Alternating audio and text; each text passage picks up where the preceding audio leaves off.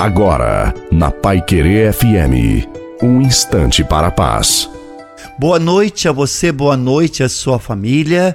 Coloque a água para ser abençoada no final da nossa reflexão.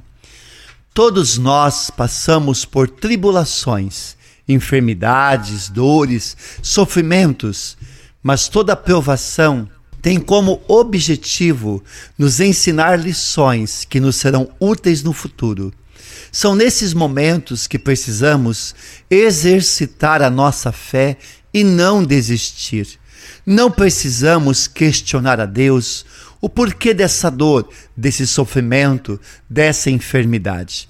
Devemos buscar no Senhor Jesus força, libertação, restauração, cura. Nesses momentos, silencie e ore, é melhor. Não podemos nos entregar nos momentos de luta, nos revoltar contra Deus, achando que Ele não se importa conosco. Ele caminha com você. Ele garante a vitória àqueles que se mantêm fiel durante a provação. Por isso, nunca pare de lutar. Continue firme em oração. Apegue-se a Jesus e lute, porque grande é a recompensa nos céus.